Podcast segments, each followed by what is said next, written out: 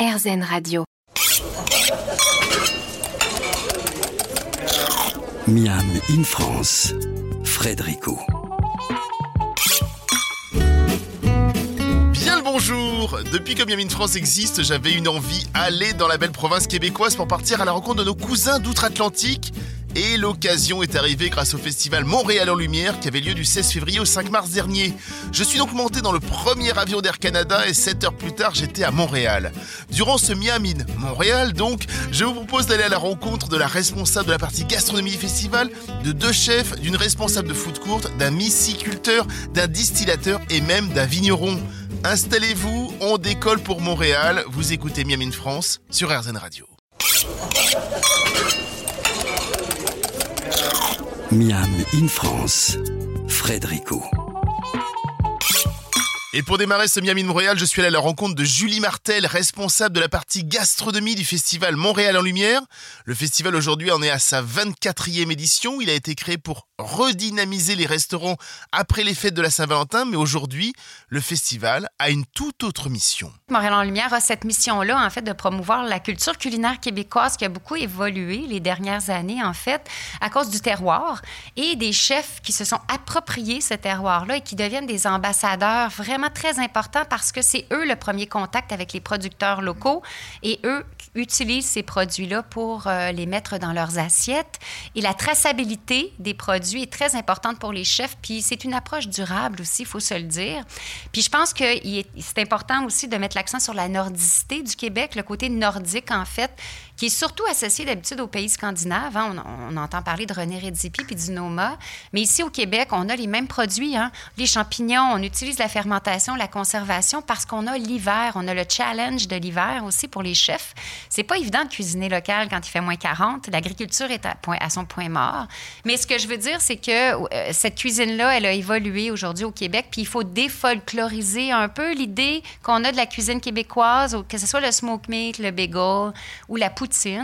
Il faut penser maintenant au Québec en termes de produits locaux vraiment euh, raffinés, avec euh, des agriculteurs passionnés qui font des fromages incroyables. On en a plus de 600 variétés.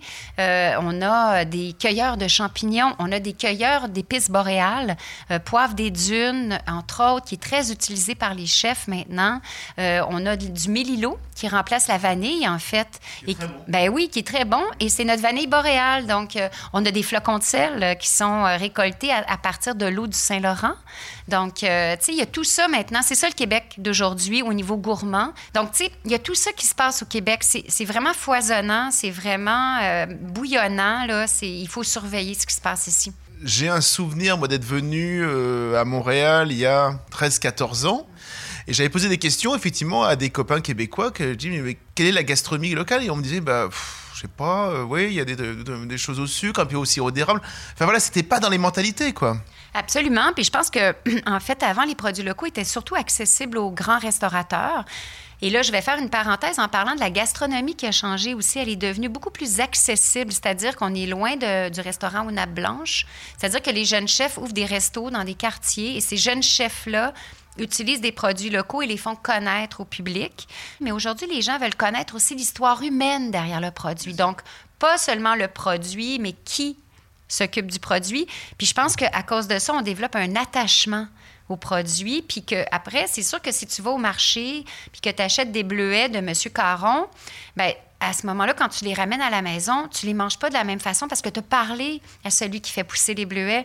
Fait qu'il y a un attachement. Puis quand tu viens pour acheter après ça des bleuets qui viennent du Chili, tu dis ben non, je vais attendre la saison des bleuets pour en acheter, puis j'en mangerai pas avant que ça soit la saison ça, ça c'est des habitudes qui se développent chez les Québécois aussi. Il y avait eu une renaissance dans les années 60-70 avec des chefs qui avaient euh, redémarré un petit peu et redynamisé euh, cette culture culinaire. J'ai l'impression que c'est un peu le deuxième tournant en ce moment, depuis donc 5-10 ans, euh, avec les nouveaux produits et les nouveaux chefs. C'est ça en fait l'idée. Hein? Ah, ah, oui, absolument. C'est bien dit. En fait, tu fais référence probablement à l'Expo 67. Donc, c'était une exposition universelle, comme vous en avez souvent en France, par exemple. il y a eu un chef, entre autres, Jean-Paul Grappe, qui est un chef français qui a immigré au Canada puis qui nous a fait découvrir en fait notre gibier euh, et euh, tous nos produits du terroir. Et puis après, ça, ben, les, jeunes chefs euh, se, les sont, se sont appropriés. Mais oui, il y a un renouvellement aujourd'hui. il y a plusieurs jeunes qui font de l'agriculture, c'est-à-dire qu'ils font, ils s'en vont en campagne, ils cultivent des terres, font du vin aussi. Il y a beaucoup, il y a, une grande renaissance. En fait, c'est même pas une renaissance. Là. Je pense qu'au niveau du vin québécois, de plus en plus, il y a des vignerons qui sont intéressants. Euh, il y en avait peu il y a 20 ans. Aujourd'hui, on en compte plus d'une centaine.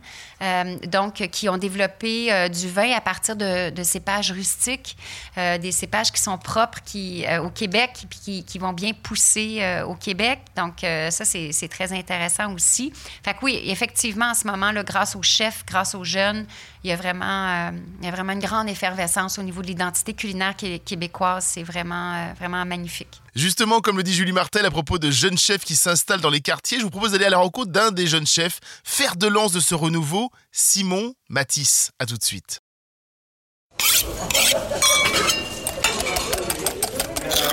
Miam in France, Frédérico.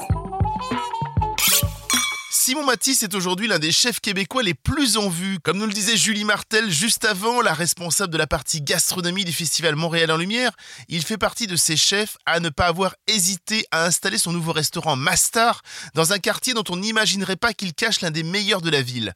À la fin d'un magnifique dîner qu'il faisait à 80 pour le festival avec le chef pâtissier lyonnais Rémi Avette, j'ai posé mon micro pour lui parler de sa cuisine et du terroir québécois. En fait, on aime utiliser les produits d'ici, les mettre de l'avant, les faire découvrir. Euh, avec l'équipe en cuisine, on fait beaucoup de recherches sur ce qui se passait ici autrefois dans des vieux livres de cuisine, des recettes de grand-mère euh, qu'on essaie de, remettre à jour, si on veut, d'une certaine façon, euh, avec peut-être justement un petit vent de fraîcheur pour les remettre, remettre à jour, puis, s'amuser dans, ça, puis de, faire découvrir ce qui se passait autrefois ici aux clients. Ça remonte à quand, on va dire, les livres que vous lisez C'est des saveurs et des goûts que l'on peut trouver à quelle époque à peu près? Un peu de, de toutes les époques. Il n'y a pas une époque en particulier sur laquelle on se penche. Ça peut remonter une centaine d'années euh, ou dans les années 80. Il n'y a pas vraiment de, date précise vers laquelle on, fait les recherches. Mais euh, c'est des goûts qu'on veut euh, que quand les gens mangent, qu'il y ait un, petit, rappel à, des souvenirs ou à quelque chose qu'ils connaissent, mais qui, est travaillé d'une différente façon. Ça, peut peut-être les, faire sourire ou justement, les ramener un peu en arrière. Euh, est-ce que vous pourriez me parler effectivement d'un plat que vous avez, vous, trouvé dans un livre et la façon dont vous l'avez un petit peu repensé? Euh, Oui, ben, l'année passée, on a un plat particulièrement qu'on a découvert dans un vieux livre. Euh, qui était tout pété, qu'on a trouvé dans une brocante. puis c'était du lièvre aux huîtres. puis ça nous a inspiré. On a décidé de, faire. c'est plus difficile au Québec de retrouver du lièvre, donc on a fait de lapin.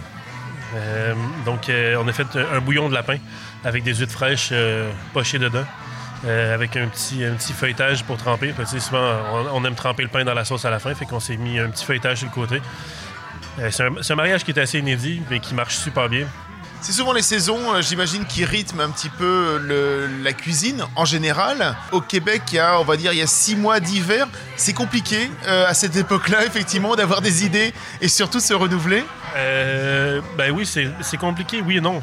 Euh, parce que je pense que plus on serre un peu les taux, plus on a besoin de devenir créatif, de, de, développer des nouvelles idées, puis de, pousser ça là-dedans. Non, je pense que c'est des belles contraintes, puis je pense que ça fait longtemps que je vis ici.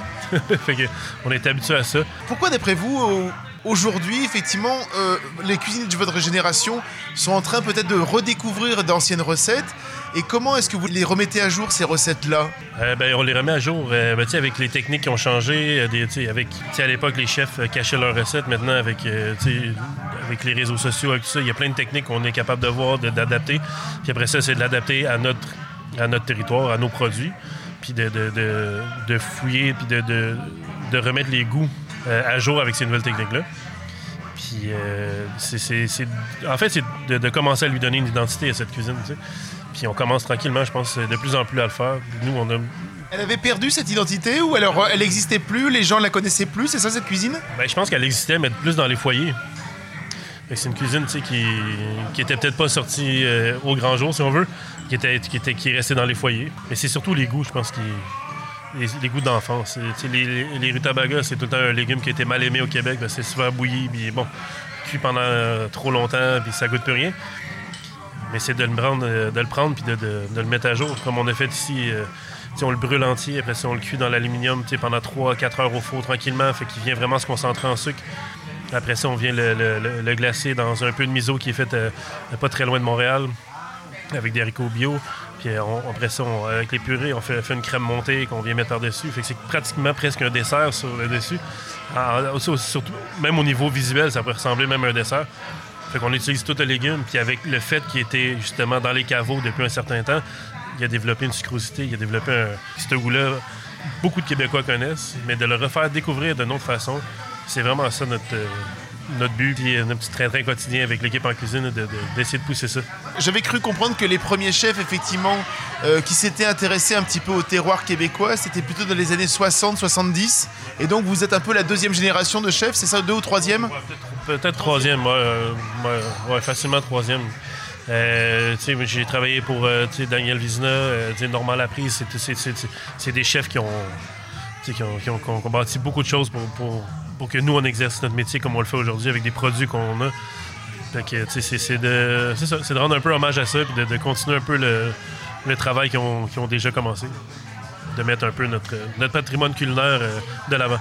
Simon Matisse a été nommé chef de l'année par la quatrième cérémonie des lauriers de la gastronomie québécoise. Il est venu il y a quelques années en France au festival Omnivore. C'est véritablement un nom à suivre et je ne peux que vous conseiller de vous rendre à Master lors de votre prochaine visite au Québec.